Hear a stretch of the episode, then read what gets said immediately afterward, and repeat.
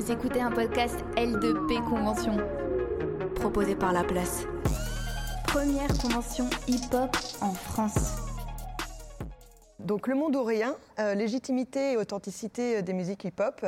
Donc c'est le titre du dernier euh, numéro de volume, euh, la revue des musiques populaires, paru à l'automne 2020 aux éditions Mélanie Sétin, et coordonné donc par les chercheurs Marie Sonnette et Séverin Guillard. Alors derrière euh, cet intitulé qui fait référence à un des titres qui a marqué un peu notre passage dans la deuxième partie des années 2010, qui a constitué aussi un tournant euh, dans l'histoire du rap en France et qui fut le slogan et le son euh, consacré du mouvement contre la loi de travail en 2016 eh bien, le numéro euh, réunit plusieurs autrices et auteurs qui questionnent les dynamiques de légitimité et d'authenticité du rap et plus largement des musiques hip-hop selon divers axes et en s'attachant à divers espaces et diverses époques. Alors ces contributions nous invitent à aborder cette thématique en termes de processus qui impliquent des rapports de force et une diversité d'acteurs que sont les artistes, les médias, les maisons de disques, les publics, les politiques publiques, etc. Et euh, de fait aussi en termes de processus qui sont euh, jamais homogènes, ni linéaires, ni établis ou non pour toujours, mais plutôt comme des processus qui sont marqués par l'ambivalence, la conflictualité, la négociation, et comme quelque chose qui n'est finalement euh, toujours remis en jeu. Alors euh, on est donc réunis aujourd'hui ici à la médiathèque musicale de Paris dans le cadre de la première édition de la L2P Convention organisée par La Place et aujourd'hui en partenariat avec Volume donc euh, réunis ici pour discuter, échanger donc autour de ces processus de légitimation et d'authentification des musiques hip-hop, avec euh, notamment avec nous euh, les deux coordonnateurs et coordonnatrices du numéro de volume consacré à cette question. Donc tout d'abord avec nous Marie Sonnette. Bonjour. Salut Marie.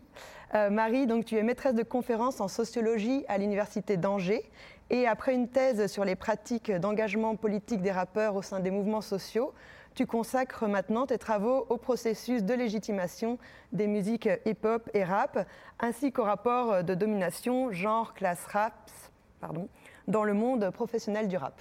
Et tu as été une des organisatrices du colloque Conseil pour durer, perspective francophone sur les musiques hip-hop en 2017, colloque dont on parlera peut-être tout à l'heure.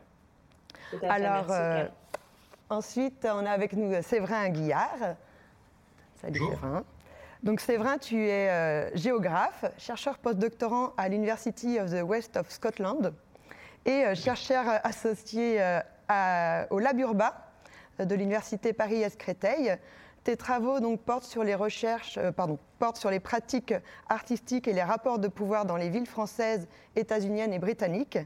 Et en 2016, tu as soutenu une thèse sur la géographie du rap intitulée Musique, ville et scène, localisation et production de l'authenticité dans le rap en France et aux États-Unis.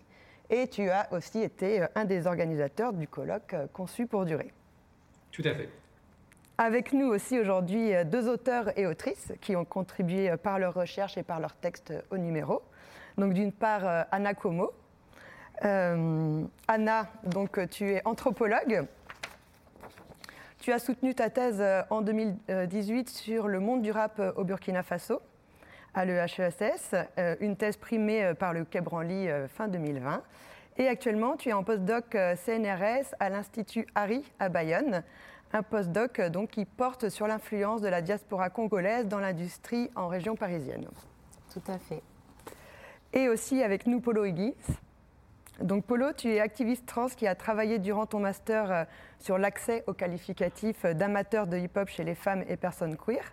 Tu as euh, participé, euh, comme Anna d'ailleurs, au fameux colloque conçu pour durer perspective francophone sur les musiques hip-hop et tu es cofondateur avec la rappeuse Waka de l'association BAM Art, euh, qui organise donc des festivals autour des cultures, mémoire et lutte des minoritaires de la minorité, personnes trans, travailleurs et travailleuses du sexe, et personnes queer afrodescendantes, dont le hip-hop est un des vecteurs et moyens euh, d'expression importants.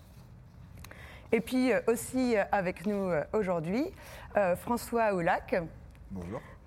François, donc tu es journaliste indépendant et tu as travaillé pour plusieurs médias web tels que Le Monde, Slate, Combini, Yard, Brut, Loopsider, etc. Et puis, euh, tu t'intéresses au rap et à tous les sujets à l'intersection de la pop culture et des questions euh, d'identité. Voilà. donc un superbe panel pour les discussions qui nous attendent. Et puis avant d'entrer dans le vif du sujet, je vais très rapidement me présenter. Donc je suis Claire Le Sachet, je fais partie du comité de rédaction donc, de la revue Volume. Et plus largement, je suis chercheur en sciences du langage, membre associé au laboratoire Préfixe à l'université Rennes 2 et je m'intéresse aux questions liées au genre, au langage et au rapport de pouvoir articulé dans le champ musical et médiatique avec euh, un focus assez marqué euh, sur le rap.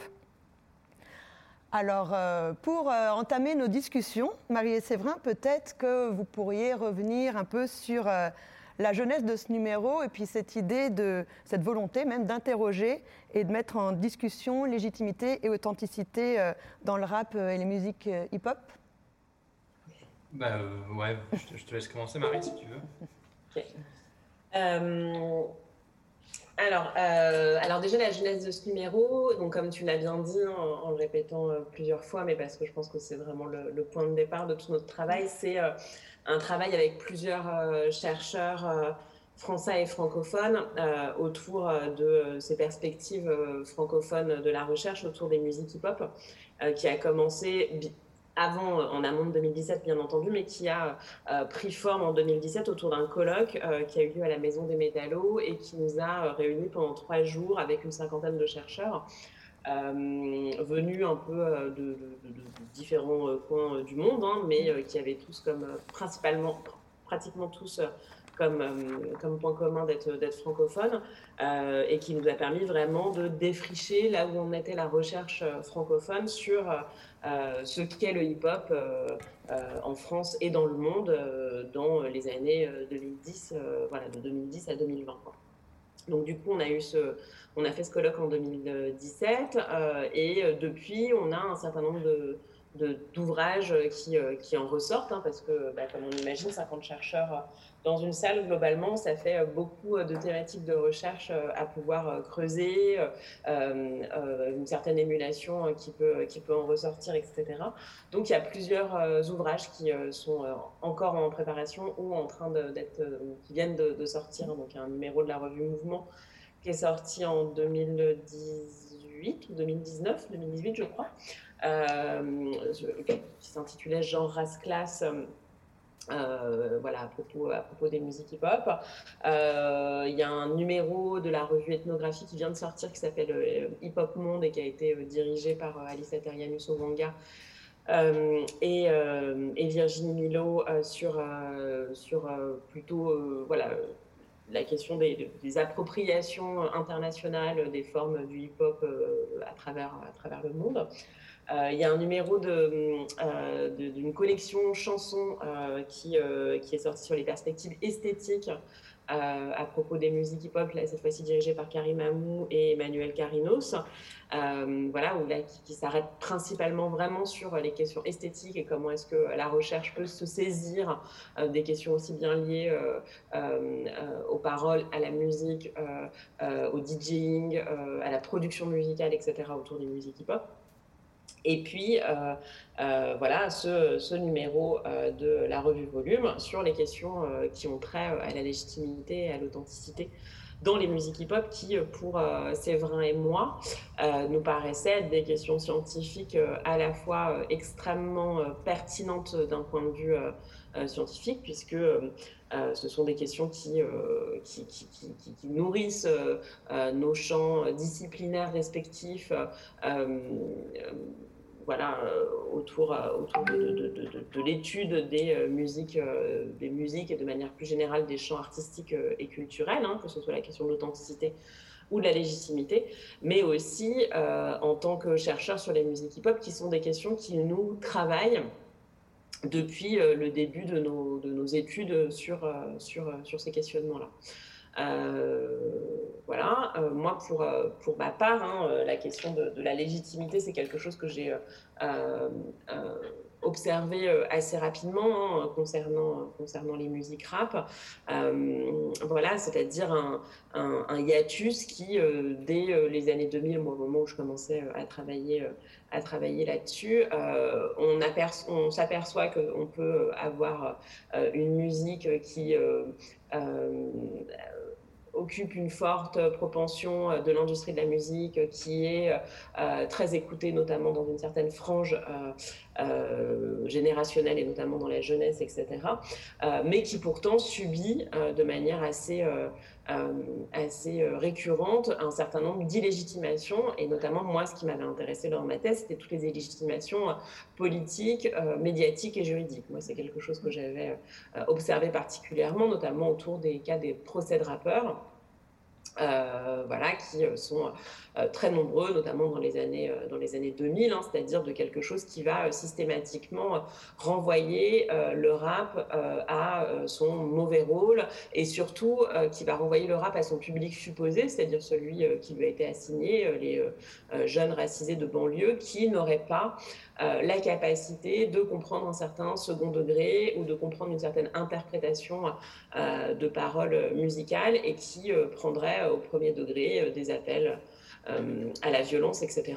Et donc, du coup, moi, c'est ça qui m'avait intéressé déjà dans les années 2000, de voir comment le personnel politique, de la même manière que Karim Mamoul avait pu le faire en, regardant les, dans son ouvrage Une histoire du rap en France, en regardant comment est-ce que les euh, les députés au Parlement, les questions au gouvernement euh, ciblaient euh, régulièrement les rappeurs comme étant responsables notamment des émeutes de 2005, mais aussi voilà, d'un racisme, leur supposé racisme anti-blanc, etc. etc. et mais aussi qui allait ensuite avoir des conséquences en matière juridique euh, en passant euh, devant euh, un certain nombre de procès ou des conséquences en termes médiatiques avec un traitement médiatique extrêmement stigmatisant, etc. Donc moi, c'était quelque chose qui déjà m'avait énormément intéressé dans les années 2000 et qui en fait euh, au tournant des années 2010 euh, devient euh, encore plus. Enfin, on a envie de s'y pencher davantage, et moi, ça a été mon cas, notamment parce que le rap, de manière assez massive et beaucoup moins ambiguë, devient de manière assez évidente la musique, une musique extrêmement écoutée, extrêmement streamée. Qui est la musique qui euh, comment dire, résiste le mieux euh, à la crise du disque, euh, qui, depuis le milieu des années 2010, on le sait, hein, tous, les, tous les tops qui sont faits par les plateformes de streaming montrent que c'est la musique la plus streamée, etc. Et donc de regarder comment est-ce que cela transforme ou pas une certaine réception du rap par les mondes culturels dominants.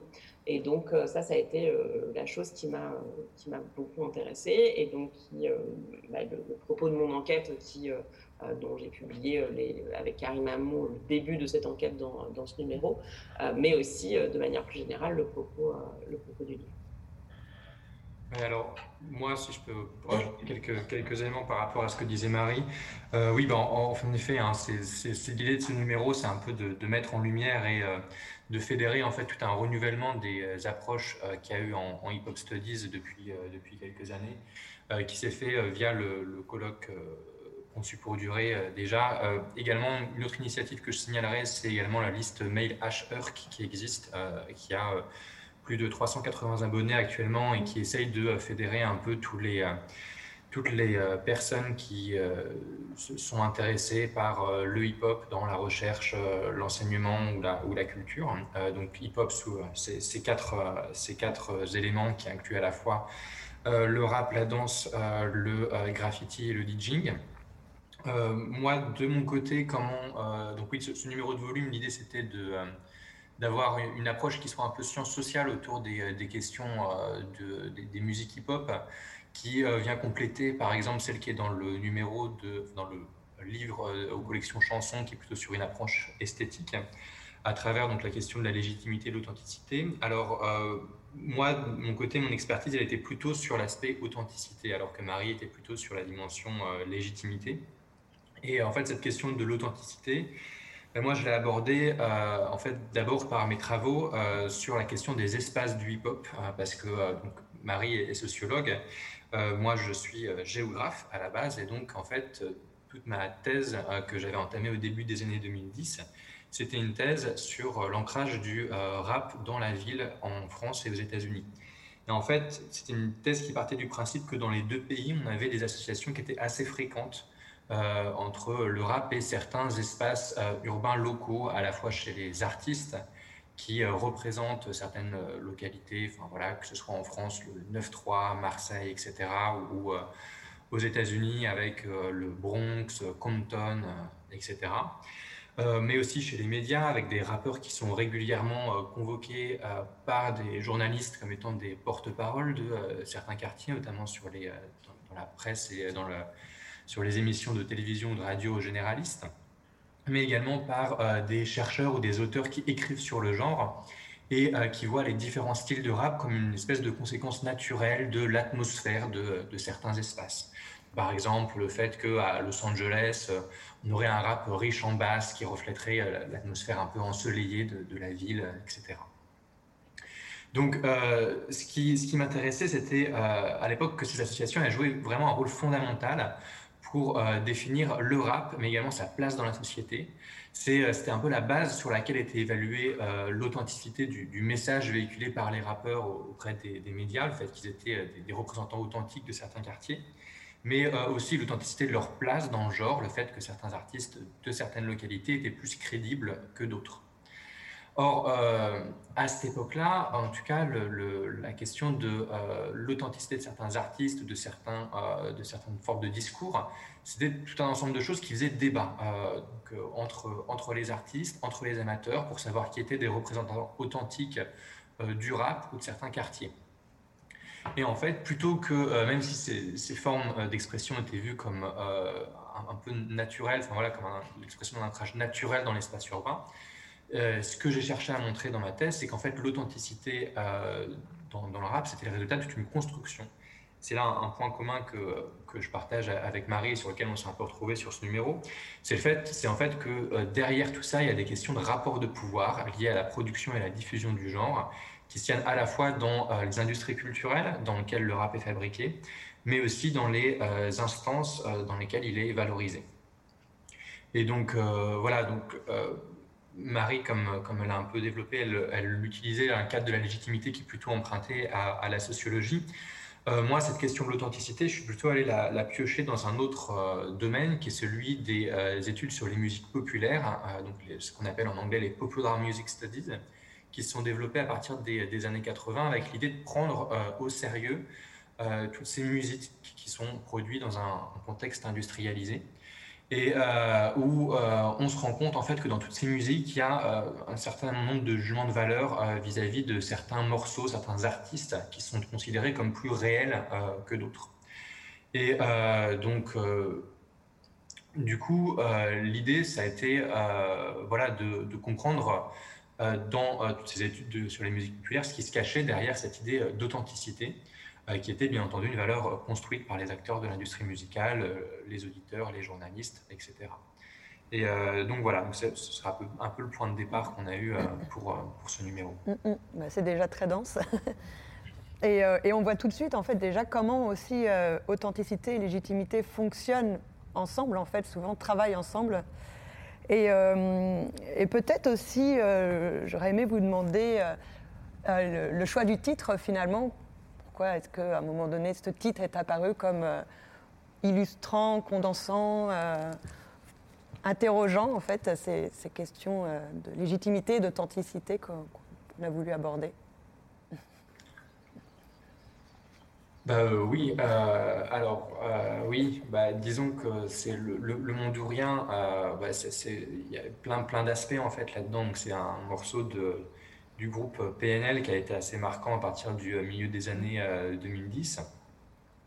Euh, euh, je dirais qu'il y a plusieurs choses. Il y a d'abord la, citation en elle-même, donc le monde ou rien avec la question du monde, qui est une question qui est très présente dans ce numéro, parce qu'on étudie différents mondes. Il y a la question du monde du rap, il y a le monde de l'industrie musicale, il y aurait même plus largement la, société française, avec donc, la question de savoir quel, est le monde que différents artistes de rap cherchent à investir.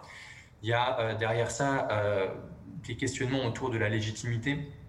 On, est euh, sur un groupe qui, avec la question du, monde ou rien, postule à vouloir, à vouloir euh, beaucoup, à, en fait, à avoir le monde et pas juste à, rester euh, dans, l'ombre ou dans, la marginalité.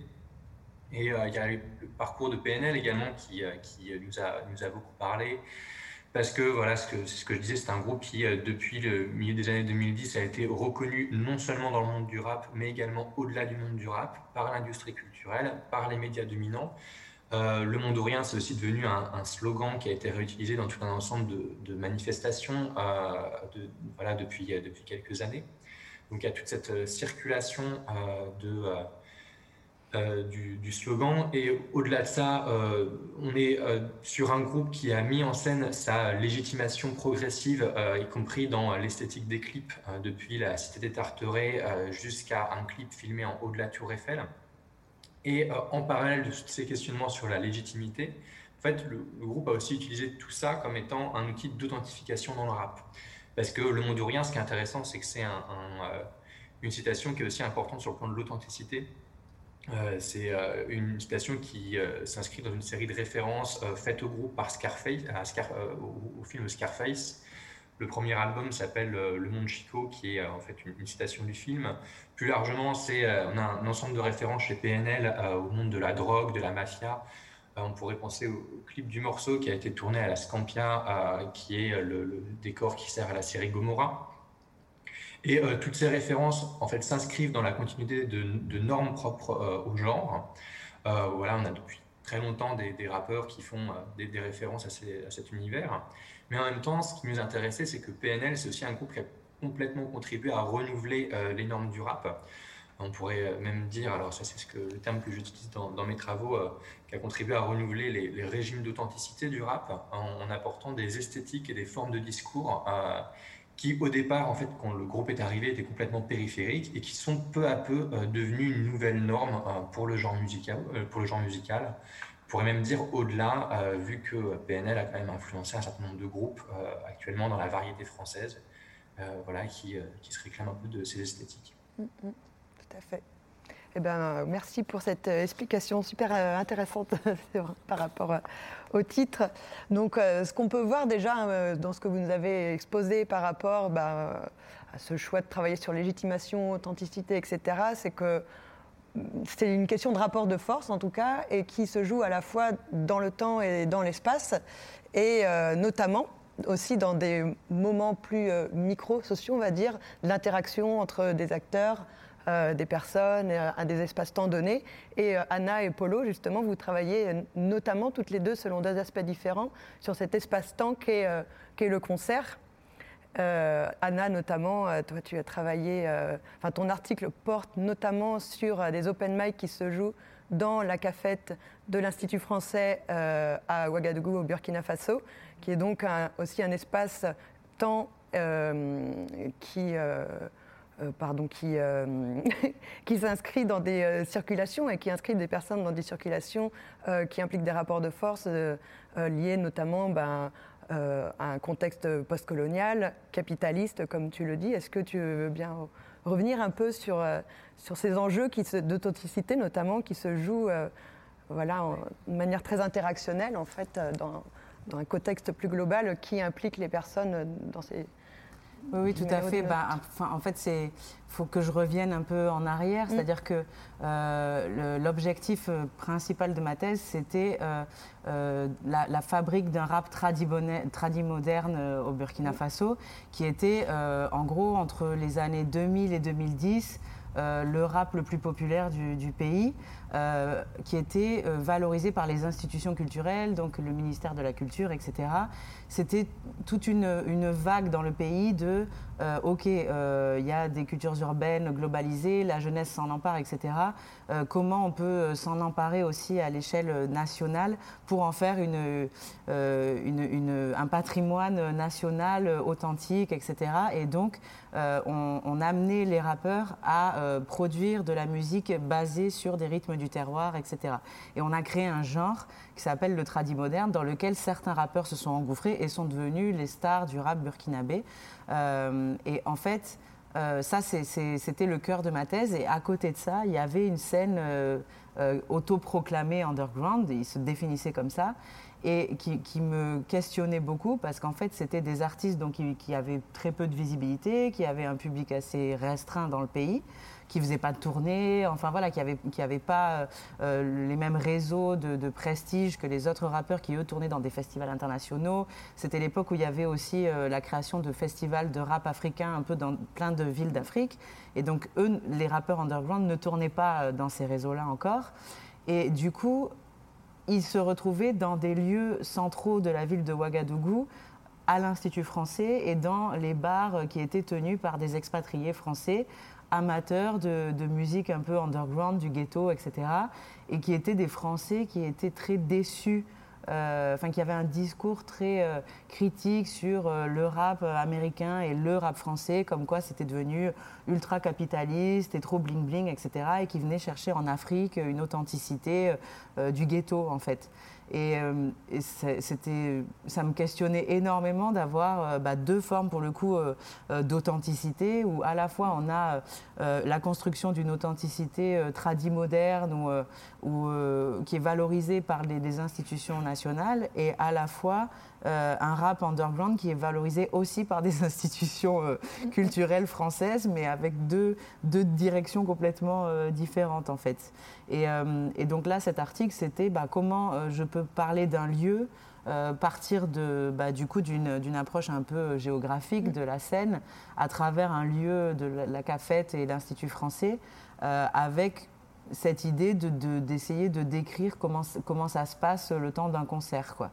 Et, euh, et c'était assez impressionnant en fait de voir que la cafette de l'Institut français, c'est un restaurant donc il y, a, des Français, euh, des touristes qui viennent manger et qui mangent des lasagnes, euh, des pizzas, enfin, etc., à des prix assez exorbitants. Et puis à côté, il y a euh, bah, ces mecs-là qui, qui prennent le micro, qui font un open mic avec tous les, tout leur, public des quartiers qui viennent, etc. Et il y a une espèce de ségrégation spatiale alors que c'est quand même assez petit le lieu. Et voilà, et donc j'ai essayé d'analyser ça et de montrer qu'au final, ben, ils se jouent des questions de rapport de pouvoir, etc. Et à la fois, c'est leur manière d'exister aussi, parce que grâce à ça, bah, ils rencontrent des gens. Grâce à ça, beaucoup ont des copines françaises, etc. Et puis du coup, il y a des journalistes, et du coup, bah, ils se retrouvent à tourner dans des festivals comme les Transmusicales de Rennes, etc. Et, euh, et du coup, bah, au final, c'est une ouverture qui n'était pas prévue à la base et du coup, ces artistes-là se retrouvent à devenir super visibles sur RFI, sur euh, TV5 Monde, tous ces médias, etc. Et deviennent plus connus que les rappeurs euh, super connus du pays qui, eux, ont plus de mal finalement à s'exporter, en fait. Mm, mm.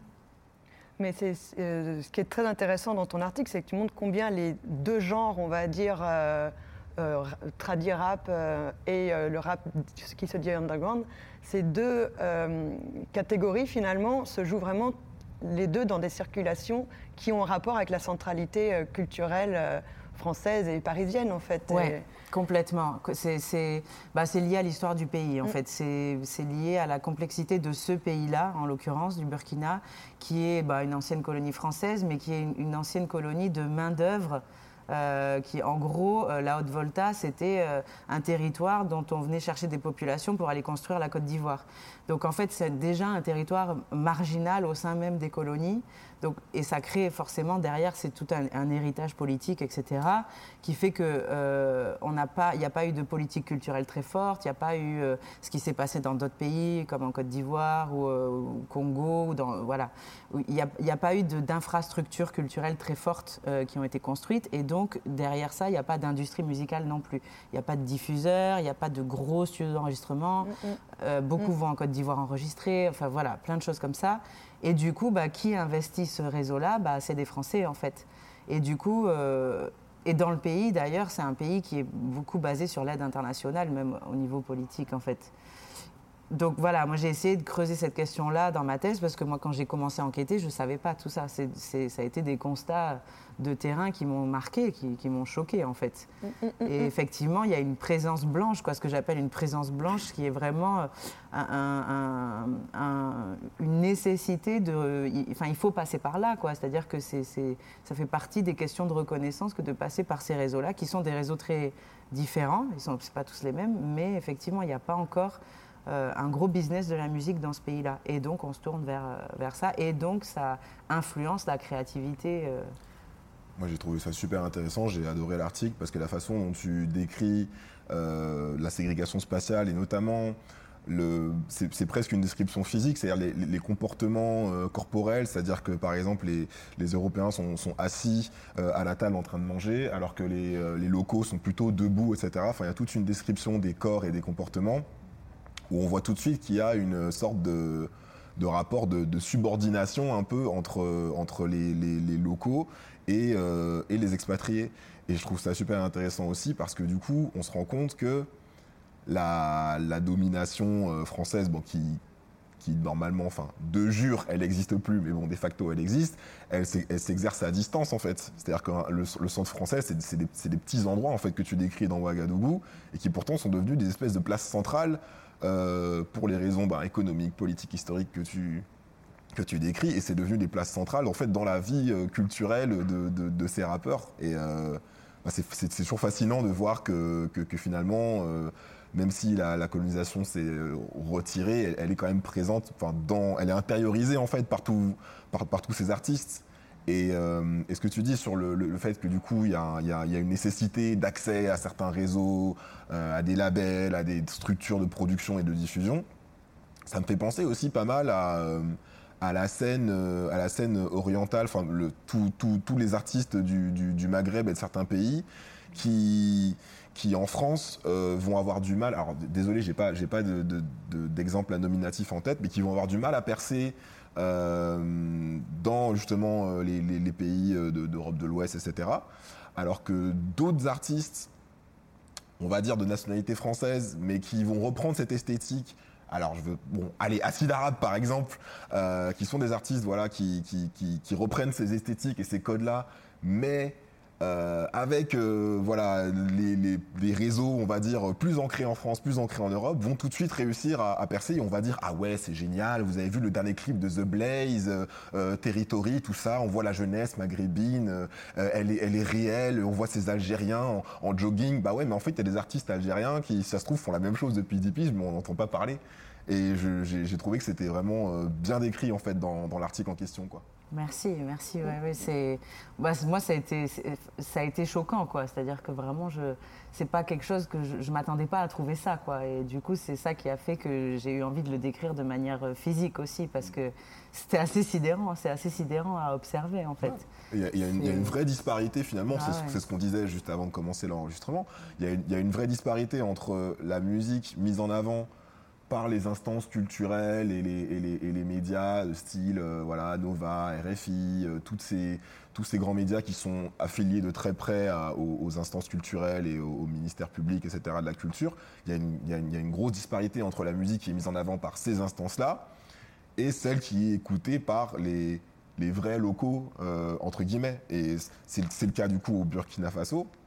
Franchement, c'est le cas dans tous les espaces périphérique. Moi, je suis euh, guadeloupéen, martiniquais, et euh, ben, j'entends jamais, ou grand jamais, j'entends Zouk, ou j'entends jamais ce qui se passe, ce qui, s'écoute le plus en ce moment là euh, chez moi c'est pas ce que j'entends sur euh, Nova. Si jamais demain Nova décide de passer du, son martiniquais, ils vont pas passer Meryl ou, Mata, ils vont passer, allez, à la rigueur un Cassav et encore, faut que ce soit un Cassav un peu underground, vous voyez, sinon ça marche pas.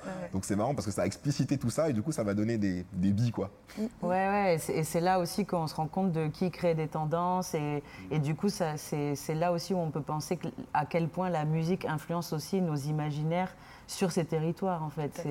C'est ça qui est hallucinant. Sur les Antilles, il y a une méconnaissance totale de.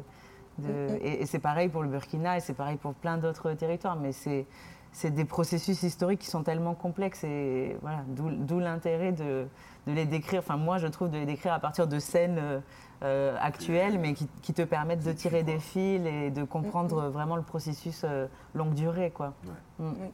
Ben, c'est comme si la scène culturelle passait par le filtre du regard euh, centralisé parisien qui définit en plus l'authenticité en fait de, des musiques, lesquelles sont authentiques, lesquelles ne le sont pas, lesquelles sont de l'espace, lesquelles ne le sont pas. Donc euh, c'est hyper intéressant. Et c'est aussi euh, tu parlais de, corps, d'occupation claire de l'espace et physique, et c'est aussi quelque chose qu'on retrouve clairement, bah, qui est un peu au cœur de tes recherches, justement, c'est comment les rapports de pouvoir et notamment de genre vont impliquer, traverser, comment est-ce que on investit une salle de concert ou pas d'ailleurs, de quelle manière et à quel risque également, etc.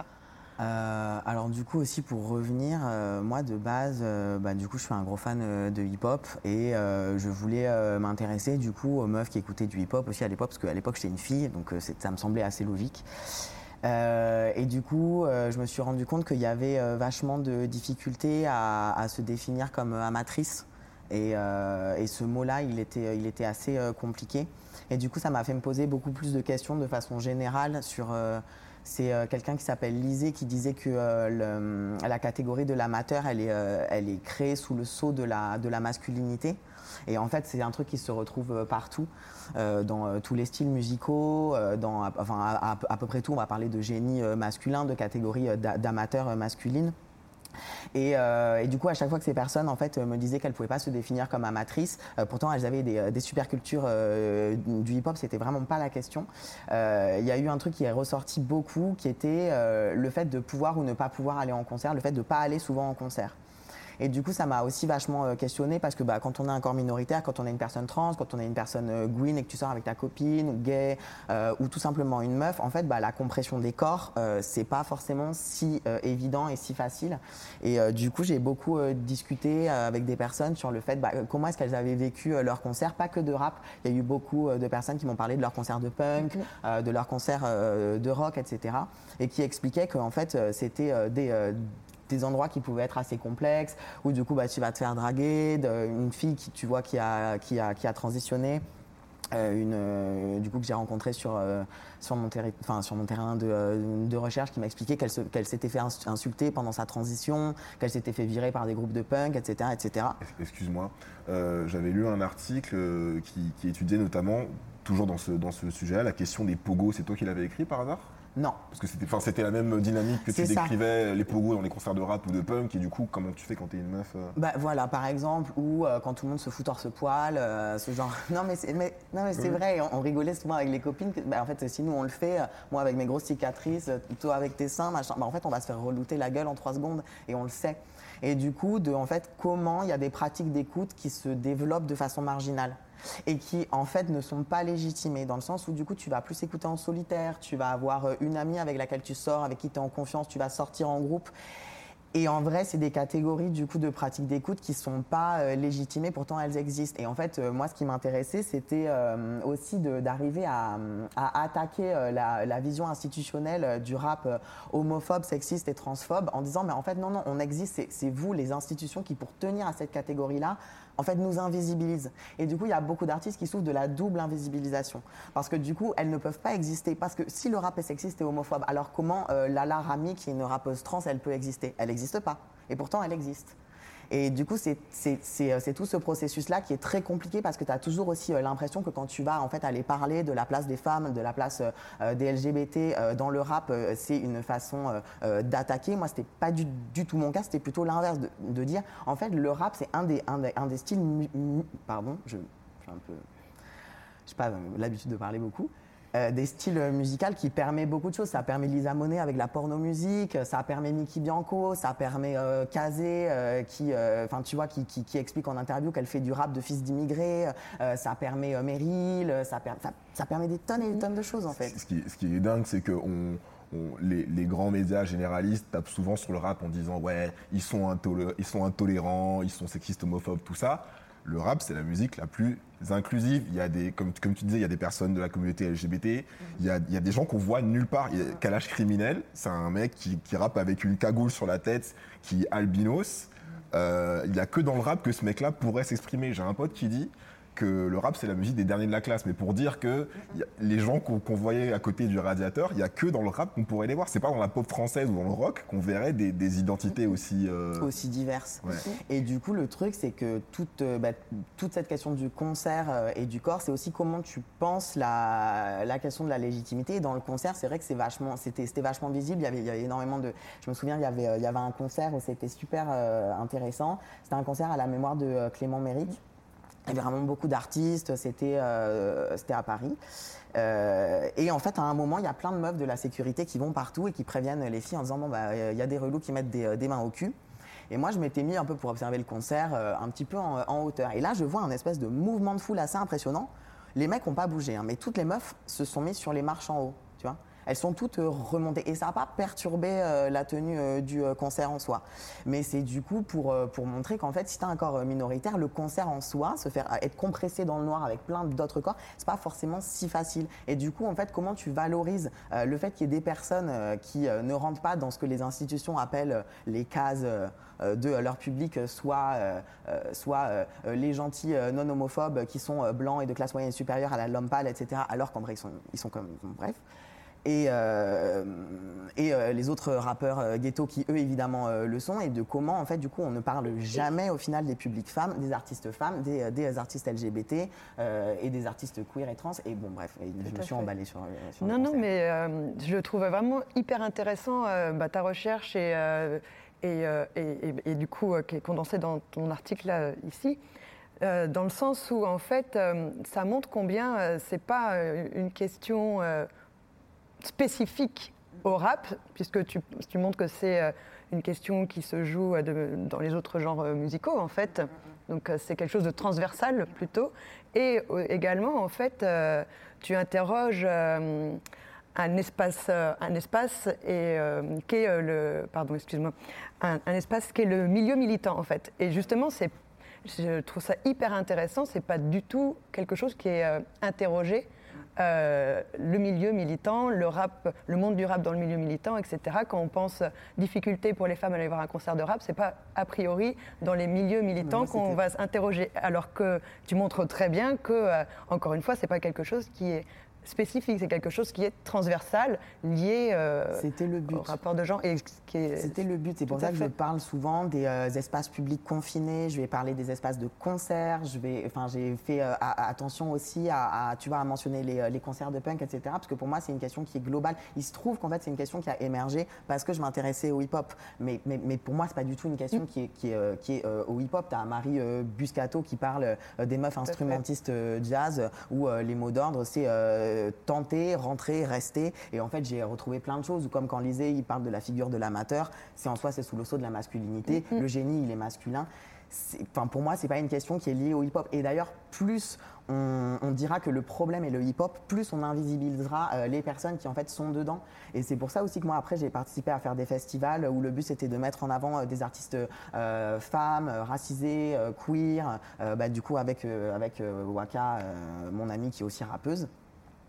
Et euh, que ça a, été, euh, ça, a été aussi un double mouvement de dire ok d'accord je travaille sur ça mais en fait comment on fait aussi pour, euh, bah, pour que ces scènes là elles existent? Et il y avait aussi pas mal de copines qui se sont dit bah, en fait on va créer nos scènes. Il y a des festivals de rap avec des scènes non mixtes. Ça veut pas dire que le festival est non mixte mais que la scène l'est euh, avec euh, bah, que des meufs, que des personnes queer, etc. Et ça, et ça a commencé, ça. Euh, j'avais entendu parler d'une initiative, je ne sais plus, en Norvège ou en Allemagne, que ça date d'il y a un ou deux ans maximum. Quoi. Il y a le Femsi Fest. Le Femsi Fest, ça fait, ça fait quand même assez longtemps. Ah, d'accord. Bah, mais en même temps, tu vois, il y en avait un. Parce que je veux dire, c'est qu'on commence à peine à se saisir de, ces trucs-là. Quoi.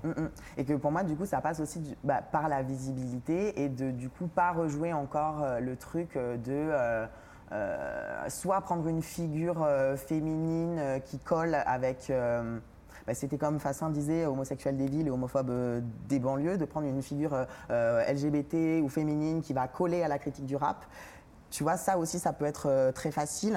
tu, et de dire, ah, oulala, comment ça doit être, comment ça doit être vraiment très très dur d'être dans ce milieu-là. Mais invisibiliser toute une autre partie en fait de personnes qui se sentent aussi bien, très bien dans les codes du rap, qui en font partie. Mais tu vois, je pense à Lala Rami par exemple. C'est quelqu'un qui vient à peine d'émerger sur YouTube. Elle fait des super musiques, elle est trans, c'est génial. Enfin, ou Lisa Monet qui a subi une double invisibilisation parce que porno musique, donc ça ne peut pas exister. Et pourtant, elle est là, elle continue à faire plein de trucs. Moi, perso, je moi, je, moi, je l'adore, je, suis fan.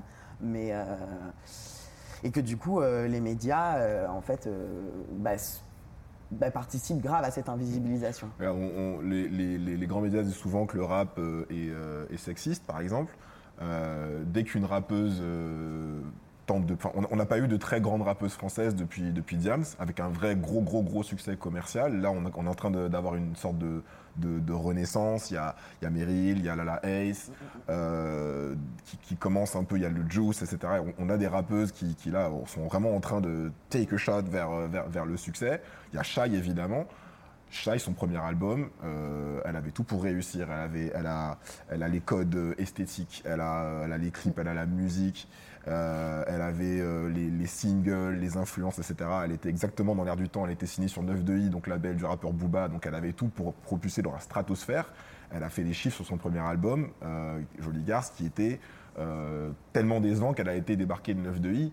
Et, et la vérité, la journaliste Dolores Baquela le disait dans, un article sur le magazine, le webzine Chic, c'est que la, France a un problème avec les, rappeuses, et encore plus les rappeuses qui assument d'avoir une image euh, de femme, on va dire, euh, libre, euh, sexualisée, et tout ce qui tout ce qui a trait au code masculin en règle générale. Donc, si, quand, quand Shai dit par exemple, voilà, je peux pas te courir, je, peux pas te courir derrière si tu es un homme, à part pour te tirer dessus. Là, elle reprend des codes, voilà, évidemment du thug, qui sont des codes normalement masculins. Et alors, dès qu'une femme commence à faire, à dire ça, je suis une bad bitch, je suis euh, dominante. Ah non, c'est pas possible. Et, le, et, le, public, on le voit sur le public, moi je suis beaucoup sur Twitter, le, rap Twitter, ils pètent des câbles sur ce genre de truc-là, ils, n'acceptent pas ça. Donc au bout d'un moment, il faut arrêter avec la dissonance cognitive. vous, êtes, vous, êtes, sexiste, mais en même temps qu'il y a une rappeuse, on n'en veut pas, ou qu'on a des corps minoritaires, on n'en veut pas. Il euh, faut que ça s'arrête. Quoi. et, à, l'inverse, euh, bah, quand Diams s'est convertie à l'islam et qu'elle est apparue voilée, là aussi c'était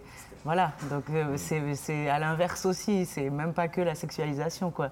C'est que là aussi, c'était un gros, gros, gros problème, quoi. C'est l'ambivalence aussi de comment tu peux, euh, euh, comment tu, enfin, comment tu peux prendre une critique euh, pour critiquer, je ne sais, pas si c'est clair euh, ce que j'essaye de dire, mais je pense qu'il y a tout un truc euh, par rapport au hip-hop et par rapport à, l'essentialisation du hip-hop sur le sexiste, homophobe de banlieue racisée, qui en fait rend impossible toute présence queer ou féminine qui vienne contrevenir à cette image-là. Et du coup, en fait, de comment tu peux te servir de la critique euh, via le genre pour en fait euh, asseoir euh, une position raciste et classiste. Et c'était un peu le truc qui me faisait vachement peur avec l'article que, que j'avais écrit. Et c'est pourquoi j'essayais je, toujours de prendre un regard extérieur, de dire non, on parle d'espace de, concert en général. Mm, mm on parle, euh, on parle d'invisibilisation, de double invisibilisation qui passe aussi par l'institutionnalisation du rap et par plein d'autres choses. Mais c'est pas euh, un problème du hip-hop en fait. Mm, mm. C'est un problème général. c'est clair qu'on est. Pardon. Non, non, excuse-moi. c'est euh, toujours quelque chose qu'on est obligé de rementionner, resurligner dans, dans, les recherches qui traitent de la question du genre dans, dans le rap. Et, oui, c'était. Oui, bah, ça, me semble d'autant plus ce qui est d'autant plus compliqué, c'est que c'est aussi quelque chose qui est reconduit par euh, des euh, médias généralistes. Euh, là-dessus, je prends pour exemple un autre article qui est dans le numéro de volume, qui est l'article de Marion Dalibert, mm. sur le traitement des, du rap par, par, la presse généraliste, où justement il y, a toute cette démonstration pour montrer que voilà, il y, a, toute, une démonstration pour, on va dire, un, un valider le, genre dans son ensemble et euh, notamment en tirant quelques exceptions et notamment un des éléments qui est mis en avant c'est le fait que ben, voilà, il va y avoir certains artistes qui, contrairement à l'ensemble du genre qui serait sexiste, homophobe, etc., euh, vont euh, avoir une position qui ne va justement pas être, pas être sexiste, pas être homophobe, mais voilà, on a tout, ce discours généraliste qui existe et qui forcément voilà, a des, conséquences de la manière dont les, gens peuvent se passer au sein du, du genre musical. Mm, mm.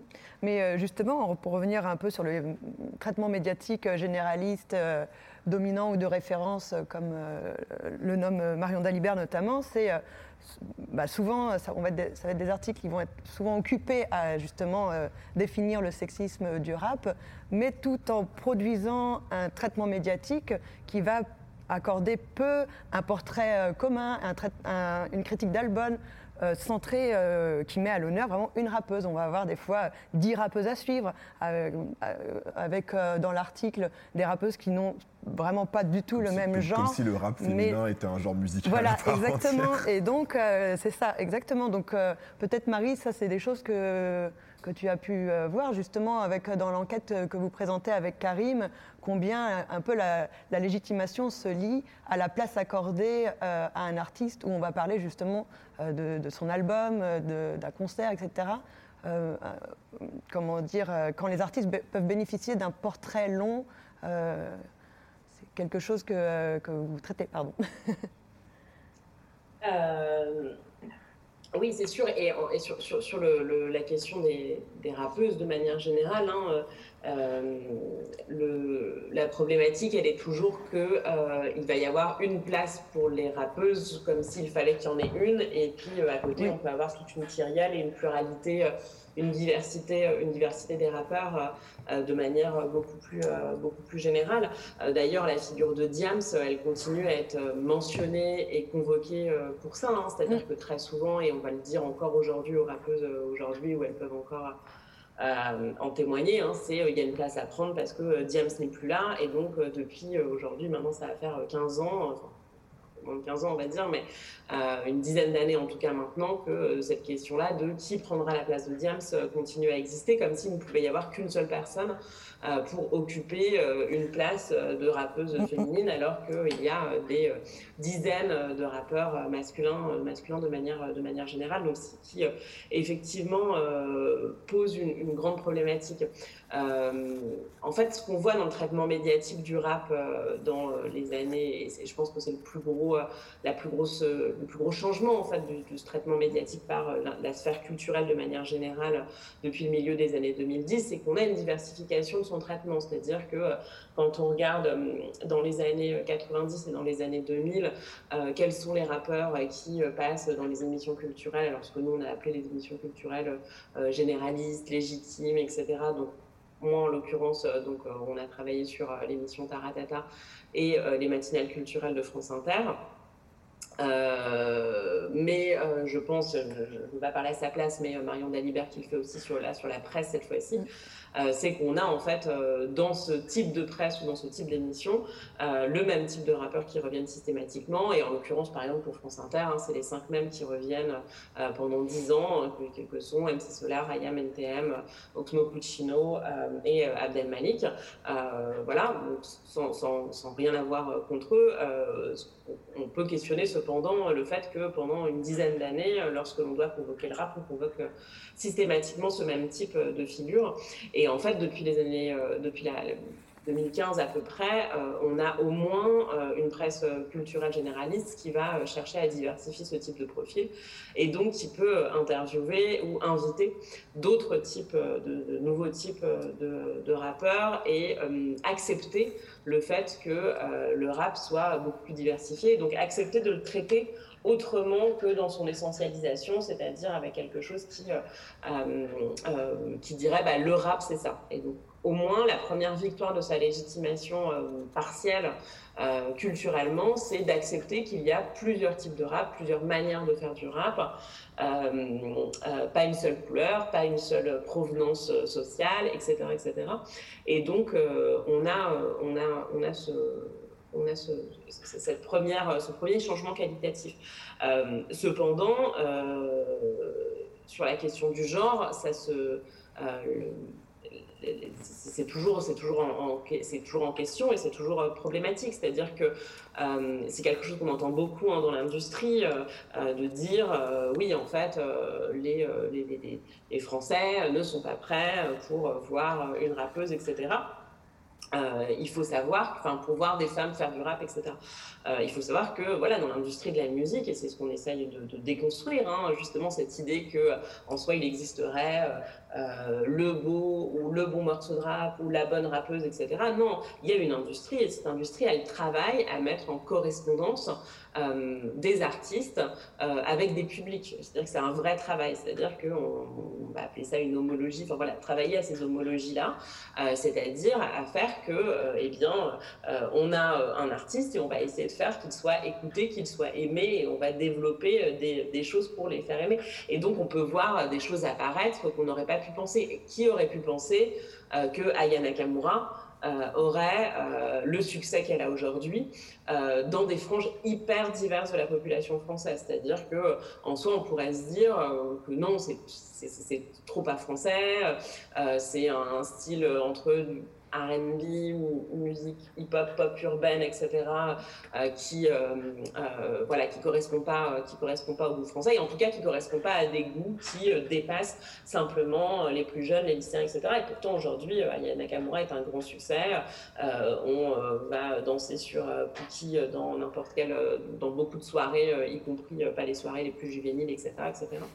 Euh, parce que voilà, parce qu'il y, a, il y a aussi euh, à un moment donné une alchimie, euh, quelque chose qui se passe, mais aussi des, des, gens qui sont des intermédiaires, qui sont des travailleurs de l'industrie de la culture, qui ont travaillé aussi à, ce succès-là. et quand on voit que l'industrie de la musique a du mal à accepter et à parier sur des rappeuses, mais quand on voit aussi que les médias, c'est-à-dire que si on regarde les enquêtes de Marion Dalibert, que ce soit dans ce volume ou dans, ou dans celui euh, ou dans le numéro de mouvement où elle avait aussi paru euh, publié un article, euh, quand on regarde les chiffres, on voit que globalement la presse, par exemple, ne cherche même pas à, euh, euh, comment dire, à, pallier une sous-médiatisation des rappeuses. Quoi. Et elles sont extrêmement peu médiatisées, on les met extrêmement peu en avant, etc. Ce qui, ce qui dit quelque chose de comment, de manière générale, l'industrie de la culture bah, cherche à faire le pari ou cherche à valoriser, mettre en avant aussi des femmes euh, dans, euh, dans ce monde culturel-là. Et pas uniquement des publics qui ne seraient pas prêts euh, comme l'industrie cherche souvent à le dire, et le dit souvent aux rappeuses, hein, quand on parle avec un certain nombre de rappeuses, elles nous le disent, quoi, que, qu'on leur dit très texto, voilà, le, public n'est pas prêt, ce que tu fais, ça ne va pas, il faudrait que tu chantes, parce que, voilà, parce que ce sont des traits qui sont plus féminins, donc rapper, pourquoi pas, mais pense aussi à faire des refrains chantés, et puis bien sûr, si tu pouvais euh, perdre du poids et euh, mieux t'habiller, ce serait aussi plus sympa, etc. Enfin voilà, qui sont vraiment des, choses qu'un certain nombre de, rappeuses, euh, un certain nombre de rappeuses témoignent sur bah, qu'est-ce que ça signifierait être dans cette industrie-là et selon l'industrie mieux correspondre au goût du public. Et bien sûr, euh, quand on voit arriver euh, le Juice, quand on voit Meryl, etc., euh, quand on voit, enfin voilà, et on en voit tous les ans, hein, tous les six mois, on a quand même des nouvelles rappeuses qui arrivent sur la scène et qui sont extrêmement prometteuses, etc. On ne peut que rêver au fait que, tiens, cette fois-ci, il va y avoir des, paris qui vont être faits et des, labels qui vont suivre, ces artistes-là de manière à ce que vraiment à les amener à la carrière qu'elles méritent. Vas-y. Non, en fait, euh, pour revenir sur les exceptions, c'est aussi une exception qui confirme la règle. Exactement. Du coup, euh, en fait, euh, pour avoir une règle, on a forcément besoin d'avoir quelques exceptions qui sont censées venir déjouer la règle, mais qui en fait la confirment. C'est ça, c'est qu'il y a le pendant en face du traitement des artistes masculins, comme tu dis, où on voit des mutations à partir des, du milieu des années 2010 dans vos recherches, Karim. Et, Marie et, puis Marion aussi, c'est euh, le, rap est peut-être moins stigmatisé, mais finalement, s'il est moins stigmatisé, c'est parce que euh, on, parle beaucoup plus des artistes en termes d'exception qui confirment euh, la règle finalement. Et, en, fait, c'est quelque chose, moi, dans le traitement médiatique. Parce que je voulais te demander justement. Ouais, je suis un petit peu, enfin, je suis un petit peu du coup ce qui se passe dans les médias. Et, et c'est vrai que moi, c'est quelque chose qui m'a toujours énormément agacé, c'est que depuis des années, enfin depuis le début du mouvement hip-hop en France, euh, les grands médias généralistes passent leur temps à se chercher des, champions. Je vais, je vais, appeler ça des champions. Donc, ce que Marion Dalibert appelle euh, des exceptions euh, respectueuses et, respectables et, polies quoi, dans, le rap. Alors d'abord, évidemment, ça a été les rappeurs dits conscients, comme les, les NT, pas, NTM justement, les IAM, MC Solar et, autres. Ensuite, pendant les années 2000, ça a été le slam. Donc on avait les, les Abdal Malik, les, les Grands Corps Malades, évidemment. il y a cette phrase du, conte de Bouderbala, l'humoriste, qui dit que le slam, c'est juste le rap qui a été à l'école. Et je pense que les médias pensent, pensent vraiment au premier degré euh, que, c'est ça. Donc il y a eu la hype autour du slam. Mm.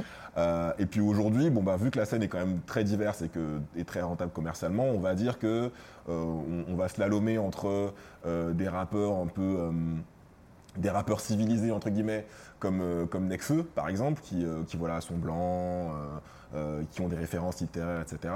Et puis de temps en temps, euh, des, licornes qui viennent un peu de, la pop urbaine. Euh, je pense notamment à la hype qu'il y a eu autour de Eddie de Preto. qui a été très très très injustement étiqueté rappeur juste parce qu'en fait il venait de banlieue et qu'il avait qu'il avait un phrasé on va dire un petit peu un petit peu scandé et non pas totalement chanté ça suffit à le à l'étiqueter rappeur et ça y est c'est la nouvelle vague du rap donc les médias, en fait, j'ai l'impression, euh, adorent le rap mais détestent les gens qui le font. Et du coup, ils vont se chercher comme ça toutes, euh, toutes ces euh, licornes, on va dire. Et, ce qui est un peu frustrant finalement dans ce jeu-là, c'est que les, les, rappeurs ne peuvent pas gagner, en fait. Les rappeurs et les rappeuses, hein, d'ailleurs, ne, peuvent pas gagner. Il y a deux options quand tu viens sur un plateau et que tu es rappeur. Soit donc tu es le mauvais rappeur, c'est-à-dire le rappeur noir ou arabe, qui vient de banlieue, euh, qui est dans des codes, on va dire, euh, gangster, bling bling, tout ce qu'on veut. Bling bling, mot qui n'est plus utilisé depuis 2009, mais c'est pas grave, les médias continuent de l'utiliser. Euh, et dans ce cas-là, tu es le mauvais rappeur, donc ce sera des exemples comme Booba, par exemple, chez, chez Ardisson, Booba au Grand Journal, Booba n'importe où. Je pense, notamment aussi à, Val de chez Ardisson, à qui on demande, Thierry Ardisson qui lui demande si son frère est, musulman et qui le compare à Eminem. Bon, voilà, les, clichés habituels. Euh, et inversement, on va situer l'exception du coup, euh, l'exception respectueuse dont, parle Marion Dalibert dans son article. Ben, tu vas aussi être finalement confronté à d'autres types de clichés tout aussi euh, condescendants. Je pense, bah, évidemment, je l'ai dit, euh, Necfeu, euh, euh, donc chez, chez Ruquier par exemple en 2015, on lui demande ah bon, ah vous avez lu Céline, le Yann Moix qui lui demande alors vous avez lu Céline, le voyage au bout de la nuit, alors c'était comment? Il commence à prendre un ton très professoral. Il paraît que vous aimez Martin Eden, vous faites des références comme ça à la littérature, parlez-nous-en, on adore ça, vous savez lire, c'est génial. Donc finalement, que ce soit qu'on soit dans le bon exemple ou dans la, mauvaise catégorie, on est on est confronté à cette, forme de, condescendance et on est passé à la moulinette euh, de ces codes euh, blancs et bourgeois. Et euh, puisqu'on parle d'authenticité et de légitimation, ça m'a fait penser à quelque chose. C'est qu'en fait, ces, mêmes codes en fait, qui sont perpétués par les grands médias, ils sont intériorisés par le public, en fait, par le public du rap. Et ça, c'est intéressant. Est-ce que vous avez entendu parler peut-être du, du, rap de Yankee? Donc euh, voilà, bon, je, définis quand même. Donc le, Yankee, c'est cette figure euh, sociologique euh, qui, il n'a pas de visage en particulier, mais il est implicitement, il est implicitement blanc, il est implicitement bourgeois, euh, bobo, CSP+. Il est implicitement à, l'opposé de ce qui, de ce qui est censé être les codes du rap. En gros, le Yankee, c'est le client, c'est le mec qui va acheter euh, la, la, la, la, dose chez le, dealer. Donc c'est voilà, c'est VR, c'est la figure de VR, Hervé, qui est une figure récurrente des, des sons de PNL. C'est le Yankee. Et donc le rap de Yankee, c'était cette espèce de, de, terme, on va dire, un peu euh, euh, péjoratif qui a été accolé à certains rappeurs pour, pour en gros les disqualifier de, l'authenticité. On va dire, ah ouais, un tel, il fait du rap de Yankee. Et, ce qui est drôle, c'est que du coup, la légitimation en fait que, que, certains rappeurs peuvent avoir de soit des festoches, soit du public, ou soit des médias, parfois ils s'en passeraient bien en fait. Parce qu'ils se retrouvent disqualifiés auprès du public rap à cause de cette légitimation. Je, vais m'expliquer plus clairement. Euh, le simple fait, par exemple, pour un rappeur d'être promu sur un média comme Combini, qui est vu comme le média Yankee, qui fait juste de la récupération culturelle, ça peut être euh, un, point négatif pour un rappeur. Alors, je ne dis pas que le rappeur va refuser cette promo ou que ça y est, il va perdre des, deals ou des choses comme ça. On va dire que c'est du capital symbolique qu'il va perdre. C'est qu'il y a certains, certaines personnes du, du, public rap qui vont dire Ah, un tel, il a été sur Combini, un tel il a été sur France Inter, donc c'est bon, euh, c'est devenu du rap de Yankee. Le rap de Yankee, c'est une espèce de catégorie un peu mouvante. Ça peut être aussi des codes culturels. Par exemple, un rappeur noir ou arabe qui vient de banlieue, mais qui est perçu comme trop poète, trop intello, euh, alors que normalement les, noirs et arabes de banlieue et les rappeurs de banlieue doivent être des mecs euh, qui, n'ont pas, d'émotions, de sentiments, qui sont un peu bas du front, eh ben, ils vont être disqualifiés. Par exemple, Alpha One est un rappeur qui a souffert pendant une période de, sa carrière de cette étiquette de, rap de Yankee parce que voilà, euh, il était trop textuel, trop, trop technique, etc. Et qu'il était aimé d'un certain public, euh, justement euh, Bobo CSP+, pas forcément banlieusard, et qui du coup, le, fait que ce public-là l'aime, le fait que les Yankees aiment Alpha One fait que d'autres gens ont dit ah bah c'est du rap de Yankee on n'aime pas alors que Alpha One ne pense pas son rap en ces termes-là. Euh, Drake aux États-Unis a été vu à ses débuts comme un rappeur trop émotionnel pour, euh, pour rentrer dans les codes du rap. Et donc il a, il a dû faire sa place comme ça, et au début c'était un peu un ovni. Donc je trouvais ça intéressant cette, idée de légitimation, parce que non seulement les médias euh, font un, les grands médias, je veux dire, font un, travail un peu de sable du coup sur, sur le rap en, en, choisissant qui ils veulent légitimer selon des, des, des, hiérarchies de valeurs qui leur sont vraiment très, très propres à eux, quoi. Mais en plus, ça va influer sur la notion d'authenticité même dans la, tête du public. Et ça, je trouvais ça intéressant. Carrément. Bah, le, public font partie. Euh, c'est un acteur. Euh, euh, oui, c'est vrai. Non, oui, pour, pour, réagir à ce, que, à ce, que, disait François, oui, je pense que là, on, touche vraiment à ce qui, est, ce qui est au cœur du numéro, qui est la question des, des rapports entre justement cette légitimité qui est euh, accordée ou non au rap euh, par euh, les, voilà, dans, la, société française, par les médias généralistes, etc. Et cette question d'authenticité dans, dans, le monde du rap et de comment il se développe, etc. Alors on a beaucoup parlé des médias, on pourrait aussi parler des politiques publiques. je dis ça parce que on a en fait par exemple l'article de Pauline Clèche qui traite de la question de la légitimation euh, non linéaire en fait du, rap en, banlieue rouge parisienne et où, euh, pour faire écho à ce que disait euh, Marie tout à l'heure, ce qui est intéressant, c'est que là aussi, on a un changement historique. ça, c'est vraiment un, des grands aspects qu'on voulait mettre en avant dans le numéro, c'est le fait que ben, finalement, ces questions de légitimité et d'authenticité, elles ne sont pas stables dans le temps. Et où elles montrent que, ben, voilà, on a une, une évolution au fil du temps entre d'abord un rap qui a été plutôt accepté enfin, et, valorisé euh, dans les début des années 90 par euh, une certaine catégorie de d'acteurs des politiques publiques dans la banlieue rouge parce que nouvelle tendance esthétique qui arrive en banlieue, etc. Que par la suite, on a eu complètement un processus de légitimation artistique avec l'idée que le rap était devenu associé à un phénomène social, donc en fait, il devait être valorisé uniquement par euh, les euh, politiques sociales, politiques de la ville, etc. Et euh, à partir des années 2000, on a un nouveau changement avec le fait qu'on a un travail de légitimation en fait du, rap, mais à nouveau qui se perd dans la sélection. C'est-à-dire qu'on va valoriser certains artistes qui vont avoir une pertinence dans un contexte banlieue rouge parce qu'ils vont avoir un message politique, et d'autres qui vont être juste des artistes mainstream euh, qui euh, en fait n'ont euh, pas de pertinence parce qu'ils passent sur les grandes radios et qu'en fait ils ne sont pas vraiment cette espèce de message politique qu'on associe, dans, lequel les, acteurs des politiques publiques trouvent, de l'intérêt vis-à-vis du rap. Et voilà. Après, plus largement, je dirais que pour revenir sur des points qui ont déjà été évoqués, on a, on a, également la question des, de, en fait, euh, des rapports de pouvoir dans les, dans les industries culturelles, y compris au, sein du rap. Là-dessus, il y a un deuxième article qui me semble intéressant aussi sur, sur cette perspective historique, c'est euh, l'article de Karim Amou sur euh, les fabuleuses troubadours. Et sur le fait que voilà, il montre aussi cette évolution historique qui s'opérait cette fois-ci à l'intérieur du rap, avec un, groupe qui a cherché à, voilà, à, se revendiquer du rap pendant un temps, qui finalement s'en distancier au début des années 90 avec cette association du rap dans son ensemble en tant que genre musical à euh, la banlieue.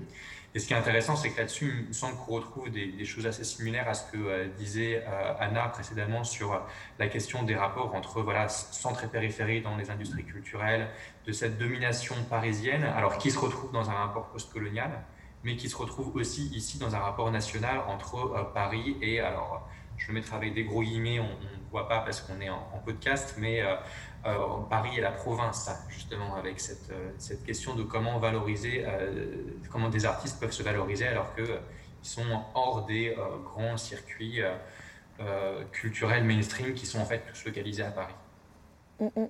Mais dans ce que tu soulignes à la fois dans le dans l'article de Pauline Clèche et, et, de Karim Amou, et qu'on a vu aussi ben, avec les différentes prises de parole, c'est que les processus, que ce soit de légitimité, authenticité ou les deux combinés, euh, en fait, euh, s'accompagne toujours d'un resserrage euh, définitoire de c'est quoi le rap en fait?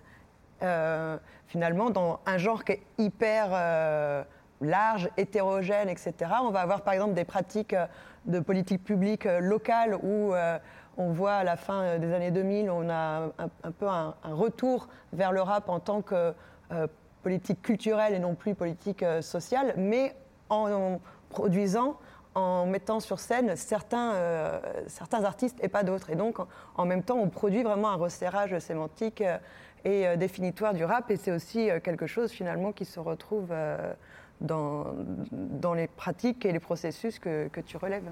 Oui, oui, complètement. Et il y a un, maillon un peu de la chaîne qui est moins peut-être abordé dans le, dans le numéro, c'est les maisons de disques, les labels, les maisons de prod, etc. Et euh, c'est vrai que toi, Anna, à la fin de ton article, tu évoques le fait que, eh bien, plus récemment, les grosses majors, notamment euh, européennes, si j'ai bien compris, viennent investir euh, le, marché musical africain. Et est-ce que tu as vu des, enfin, quelles sont un peu les, les dynamiques à l'œuvre suite à, ces, à ces Ouais, bah, j'ai pas enquêté là-dessus, mais c'est quelque chose que je suis un peu de, de, loin. Mm. Euh, c'est une question qui m'intéresse parce que Sony et Universal ont, mis leur bureau à Abidjan depuis 2016 et 2017. Euh, et, en fait, il y a cette, volonté d'investir ce qu'ils appellent le marché africain, même s'il y a 54 pays en Afrique et que. Voilà. Mais, donc, il y a une volonté de ce, que, de ce que je comprends au fur et à mesure de, mes enquêtes, c'est qu'il y a une volonté de, de faire du catalogue, ce qu'ils appellent faire du catalogue. Donc, ils signent des artistes, mais ils ne les développent pas vraiment parce qu'il euh, n'y a, pas encore vraiment euh, l'avènement du streaming. Dans pas mal de pays africains, il y a différentes pratiques d'écoute euh, qui passent pas forcément encore par les plateformes de streaming. Et en fait, j'ai l'impression qu'ils sont un peu dans un flou de ne pas savoir comment s'implanter vraiment. Et donc, signent des artistes en mode investissement à long terme je ne sais pas si c'est vraiment. Moi, c'est comme ça que je le comprends. Mm, mm. C'est-à-dire, on, prend on prend nos parts, ça va se développer dans quelques années, on ne sait pas encore trop comment. Et en gros, on, investit maintenant avant qu'il y en ait d'autres qui arrivent, parce qu'il y a aussi les Chinois. Il y a une plateforme de streaming chinoise qui, qui, qui, s'est implantée au Nigeria, en Tanzanie, dans les, les pays plutôt anglophones. Et donc là, c'est vraiment comment dans les pays francophones, euh, ces majors-là qui arrivent euh, avec des, des, directeurs artistiques français mm. euh, cherchent à... Mais voilà, c'est plutôt la Côte d'Ivoire en fait. Mm. Donc c'est le Burkina fait office de marge là complètement en fait encore euh, dans, ces réseaux là quoi. C'est marrant parce que autant, autant j'ai l'impression que certains pays du continent, euh, bah, notamment euh, le Congo et la Côte d'Ivoire, ont, réussi un peu à devenir des, superpuissances culturelles parce qu'il y a une diaspora dans les pays d'Europe, même aux États-Unis, qui fait que voilà par exemple, un, un, ISCA ou une section d'assaut, euh, dès qu'ils commencent à percer en France, ils vont, ils vont retourner euh, tu vois, dans, leur pays d'origine pour faire des concerts donc sur, sur, le continent. Et du coup, le Burkina, en fait, ils n'ont pas réussi à faire ça. Quoi. Non, non. Et euh, bah, le Congo et la Côte d'Ivoire, pour le coup, moi je trouve ça très intéressant parce que je trouve c'est différent. Parce que l'industrie musicale au Congo, elle est hyper complexe parce qu'elle est liée au régime de Mobutu et au fait qu'il y a des. En fait, l'industrie musicale congolaise, c'est construite sur euh, le rapport au pouvoir politique et le rapport aux puissants avec les dédicaces et le fait que c'est les puissants qui donnent de l'argent pour financer la musique et tout. Donc c'est hyper ambigu en fait. Alors qu'en Côte d'Ivoire, c'est euh, des un pays qui a été. Euh, la colonisation française a investi dans les infrastructures. Donc il y a des gros studios, etc. Et même les Congolais sont beaucoup allés enregistrer à Abidjan en fait. C'est quelque chose que je découvre là, de plus en plus. Et et, en fait, moi, ce qui m'intéresse aussi, c'est les rapports de pouvoir entre pays africains et du coup dans les imaginaires africains. Et, les Burkinabés font vraiment office de villageois, entre guillemets, mais de, de cette image de, Oui, Ouagadougou, c'est un village, quoi. C'est pas très urbanisé. c'est pas... Et du coup, bah, dans, dans ce qu'on appelle cultures urbaines, dans ce qu'on appelle rap, mais en fait, ils font et, et c'est aussi pour ça que le, rap tradi moderne a explosé dans le pays, parce qu'en fait, c'est aussi leur image de de, tradition. Le Burkina, c'est un pays de tradition, euh, voilà. Et, et, ouais, voilà. En gros, c'est un peu moi, c'est ça qui m'intéresse là dans mes projets futurs, c'est d'essayer de, penser les circulations interafricaines. Euh, je me rends compte, moi, dans mon parcours de chercheuse, que euh, en fait, ça n'existe. Il y a très peu de recherches qui parlent de ces circulations interafricaines, des rapports de pouvoir entre euh, la scène musicale burkinabé et ivoirienne, alors que c'est des pays limitrophes. Qu'en plus, les Burkinabés ont construit la Côte d'Ivoire, donc il y a un rapport de migratoire hyper important, etc. Et en fait, on pense encore l'Afrique comme quelque chose d'homogène, même si on ne le veut pas et on le critique. Mais du coup, on a une vision très euh, euh, scène musicale dans un pays, alors qu'en fait, euh, bah, les Ivoiriens ont été très influencés par les Congolais, que les Tanzaniens, etc. etc. Et voilà, et, c'est encore un champ de recherche qui existe très peu, en fait. Mm. Il y avait une, une question en fait que la lecture euh, des différents articles m'a impulsé au fur et à mesure de, mes lectures et des différents aspects abordés sur les questions de légitimation et authentification.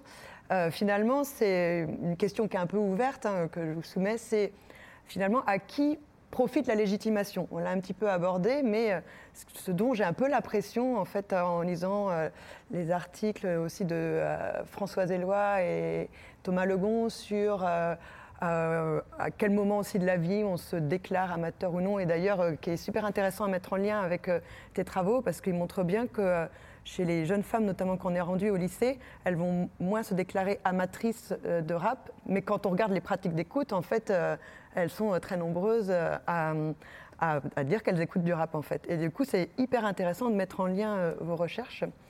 Mais euh, en tout cas, donc à la lecture de, leurs travaux, des travaux de Karim et Marie, euh, tes travaux Anna, les travaux de Marion Dalibert, etc. C'est vraiment, j'ai l'impression qu'en fait, en les structures, par exemple médiatiques, euh, politiques, culturelles, etc., lorsqu'elles légitiment le rap, j'ai l'impression que c'est selon des modalités en fait qui produisent surtout leur propre légitimité à eux, qui reproduisent leur propre légitimité. En fait, en, légitimant certains artistes, certains aspects du rap euh, qui va être euh, moralement acceptable, justement. On avoir des rapports de genre euh, respectables, une masculinité douce, voilà, un rapport aux choses qui va être, qui va être valorisé dans la société. Eh bien, j'ai l'impression qu'en légitimant ces formes de rap, finalement, on fait juste que se légitimer soi-même et reproduire le fait qu'on est le groupe euh, majoritaire, dominant, qui a les, bonnes manières de faire, on va dire. Je ne sais pas si c'est quelque chose qui, euh, vous... Une lecture qui... Moi, ça me fait penser au... Tu voulais parler, Anna Non, pas du tout. Euh, ça me fait penser au hip-hop symphonique. Vous savez, les, concerts dhip hop symphonique sur... sur, sur Move, enfin, à, la maison de, la radio à Paris, ils font, ils font des concerts où ils mettent, mettent des, des, orchestres, des, des orchestres symphoniques, quoi, avec des, artistes de musique euh, urbaine. Et ça m'a toujours filé des boutons, en fait. parce que euh, j'ai toujours un sentiment ambivalent par rapport à ce genre de légitimation, que ce soit ça. Euh, ou, le rap qui entre dans la musique savante, quoi. Mm, mm. Ouais, c'est ça. C'est ça. Bah, qui colle au cadre esthétique et au code esthétique aussi. C'est relégitimer ses propres codes esthétiques également. Déjà, l'hip-hop symphonique honnêtement, c'est chiant comme la pluie à écouter. Enfin, à part certains, certains, certains cas, c'est pas toujours bien, même musicalement. Et puis, je me dis, en fait, ça s'adresse à qui? Euh, moi personnellement, je sais, déjà que, je suis un auditeur de rap, je suis un amateur de rap. Je, me dis bon ben, je, valorise déjà, cette culture et je sais déjà que c'est de la bonne musique et j'ai pas besoin forcément d'avoir des violons et des, contrebasses pour le comprendre. Euh, du coup, ça s'adresse à qui? Ça s'adresse à des gens qui, au contraire, regardent le rap de haut, et qui vont se dire ah tiens. Euh, en fait, c'est la musique, c'est une, vraie culture. Ah, je savais pas. Maintenant que je vois du, euh, du Bach et euh, du, Mozart derrière, c'est vrai que, enfin, je me demande toujours ça.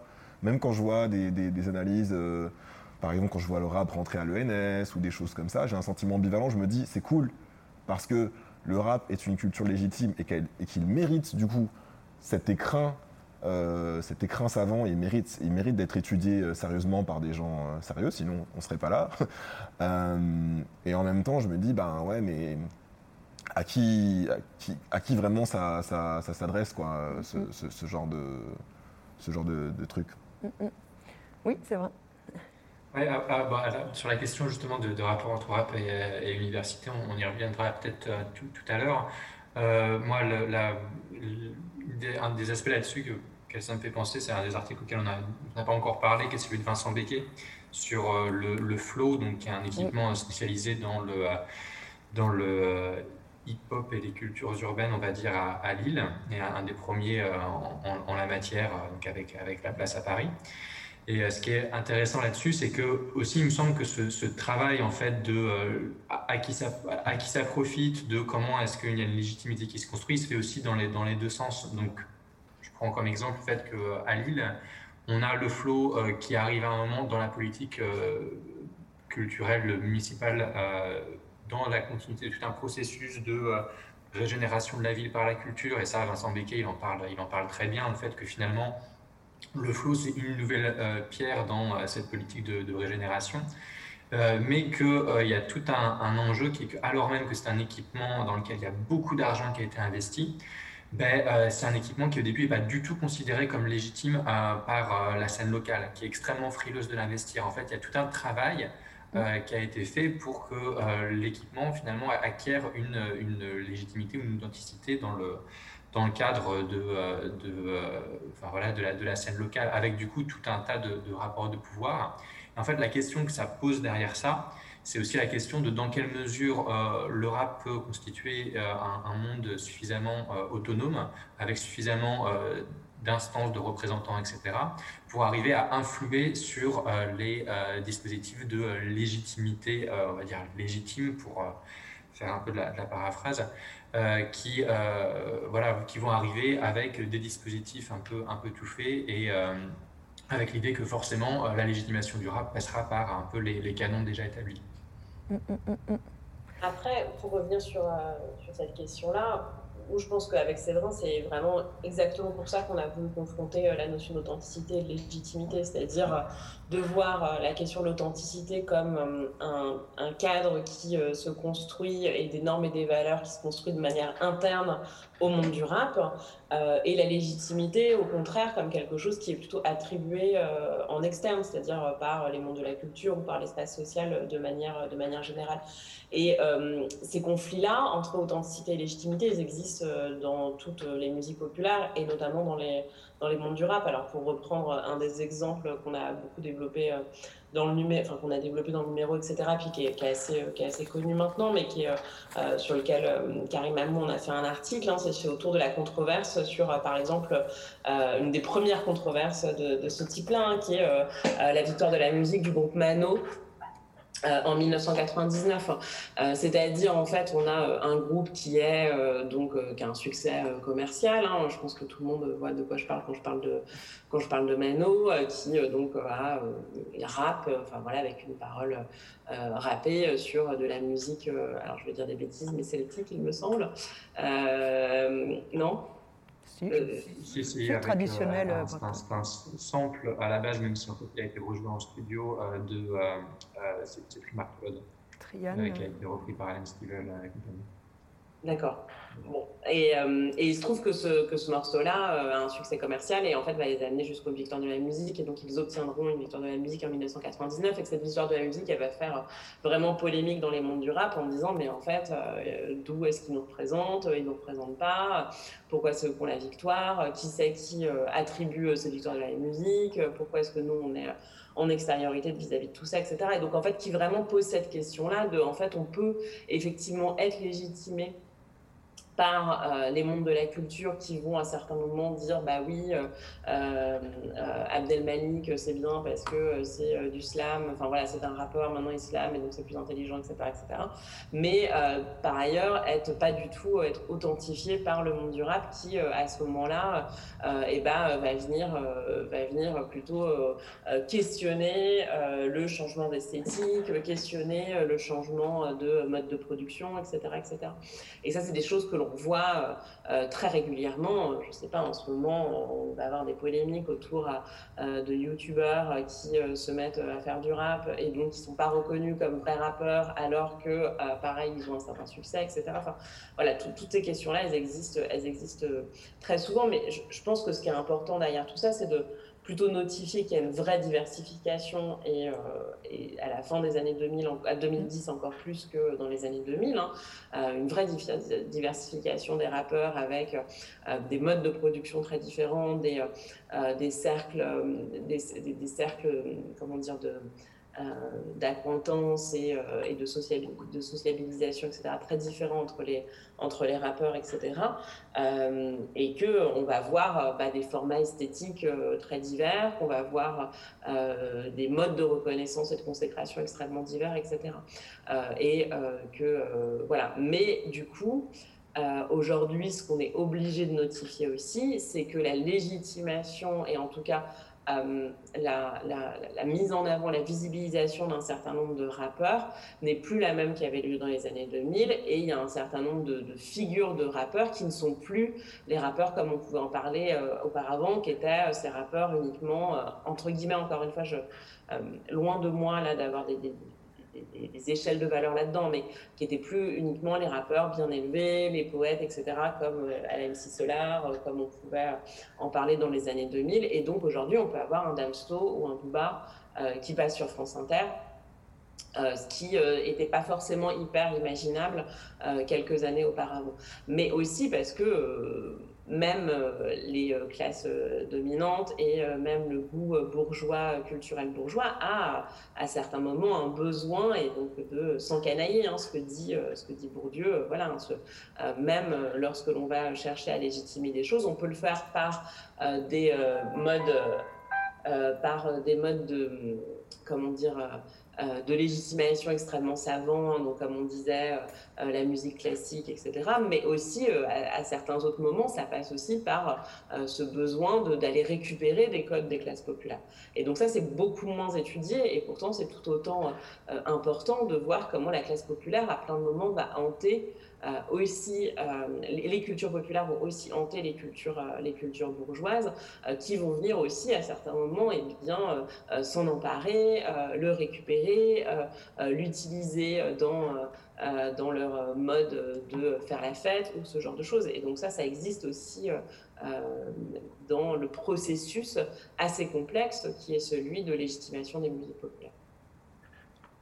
Ouais, en fait, pour compléter sur euh, ce que dit Marie, euh, il y, a, cette, question justement qui, est un peu au cœur du numéro, c'est aussi le fait que ce qu'on constate en tout cas, c'est qu'on a une forme de légitimation, on pourrait dire, euh, non linéaire du, du, rap, c'est-à-dire que on pourrait imaginer que parce que le rap devient de plus en plus reconnu dans la société, etc., qu'il va être monter dans la hiérarchie sociale, qui va également perdre euh, un certain ancrage qu'il pourrait avoir dans les quartiers populaires, etc.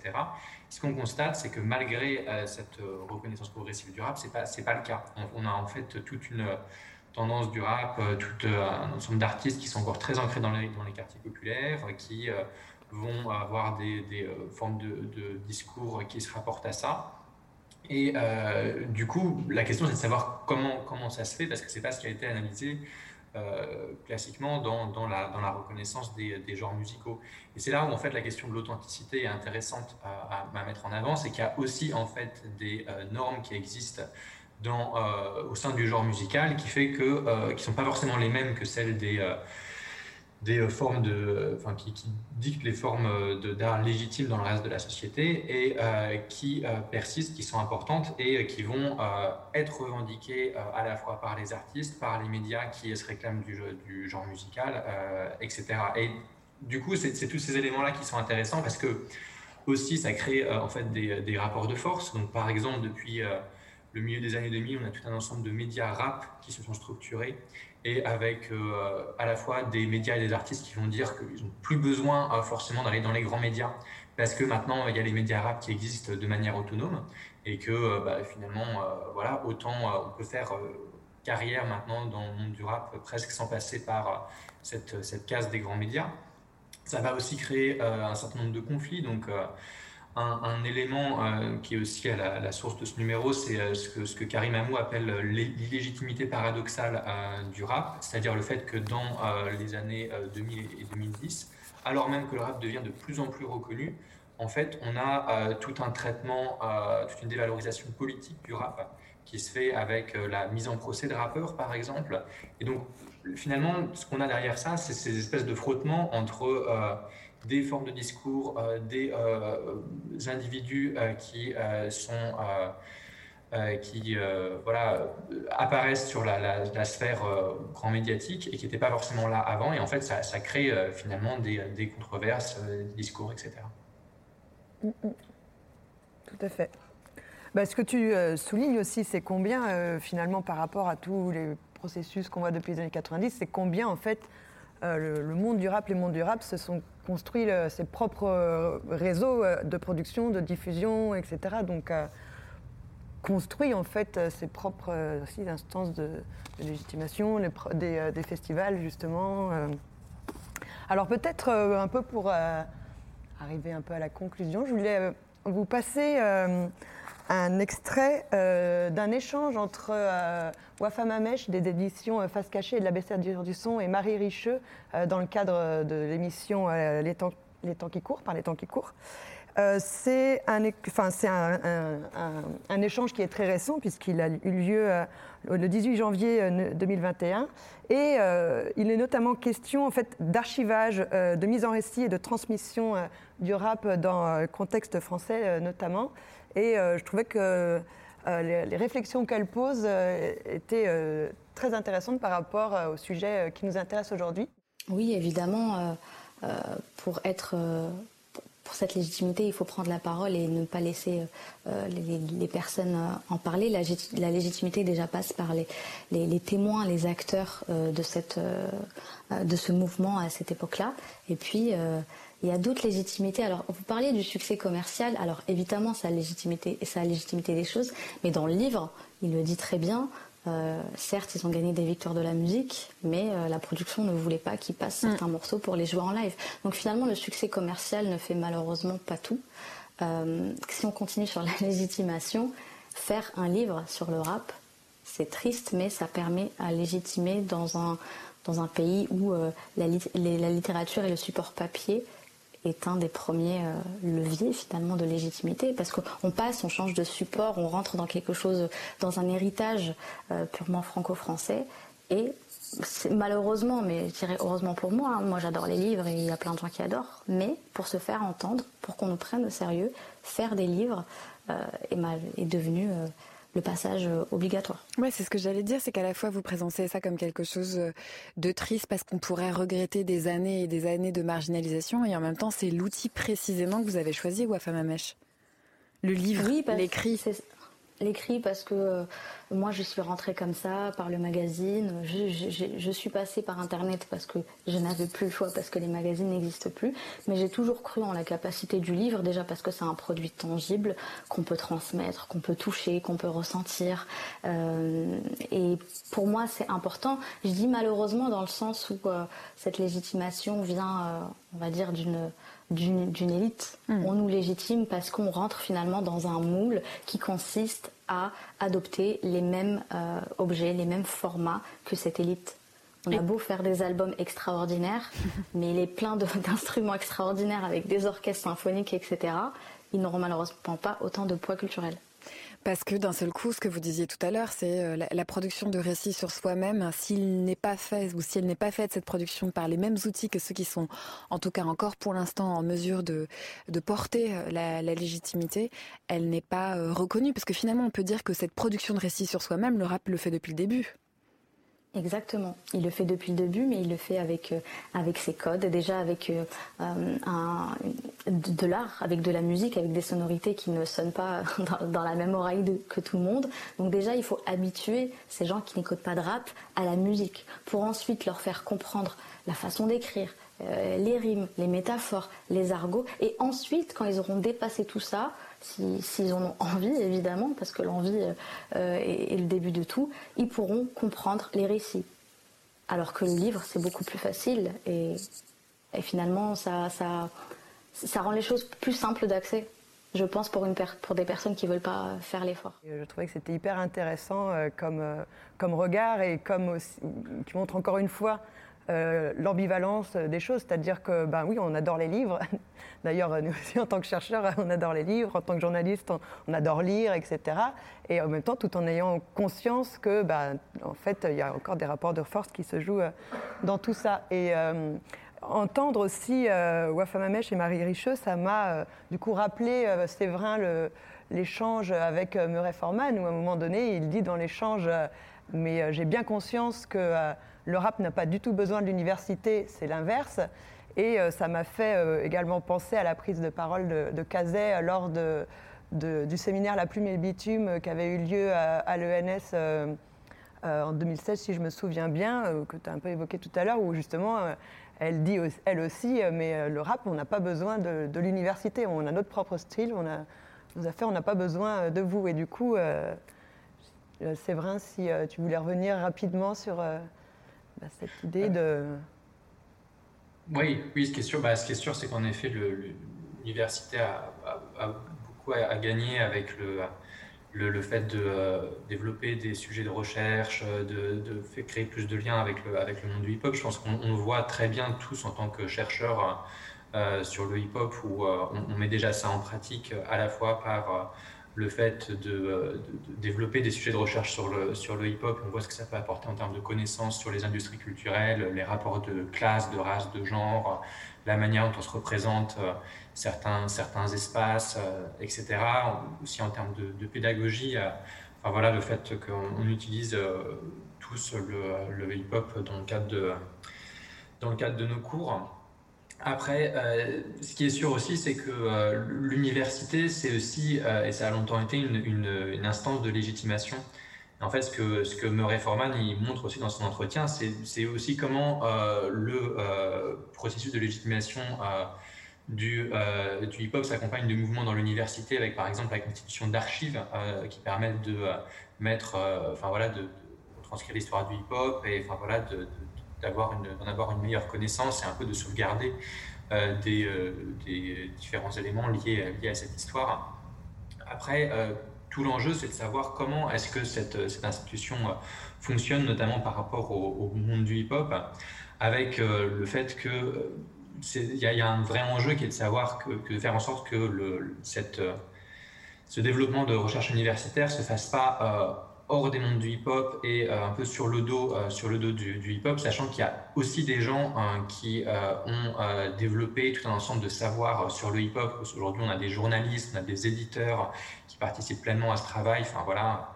Bon, il y a, donc il y a le, voilà, ce que Wafa fait avec, avec Face Cachée. On pourrait citer plus largement le travail de la BCDR. enfin, les expositions qui sont multipliées sur, sur le hip-hop depuis quelques temps. Donc voilà, ce que c'est un des enjeux que, que euh, Murray Forman soulève, de savoir comment la, légitimation euh, de, la recherche sur le hip-hop à l'université ne se fasse pas à distance ou euh, même sur le dos de cette musique, mais qu'elle soit justement un outil permettant la reconnaissance des acteurs de ce mouvement et, aussi des, valeurs qu'ils portent. Mm, mm. Très bien, bah, je crois qu'on arrive tranquillement à la fin de, de notre échange. je ne sais pas si vous avez des, points que vous auriez aimé ajouter, dire euh, Non. Bon, ben, on n'a plus qu'à se quitter. Je vais euh, vous remercier euh, ben, de cet échange hyper intéressant qui a croisé beaucoup de choses, beaucoup de, beaucoup d'aspects sur ces questions de légitimation et d'authenticité qui sont bien des processus et donc pas comme on l'a bien vu, des faits établis ou non pour toujours. Eh bien voilà. Merci à vous. Merci beaucoup. Merci.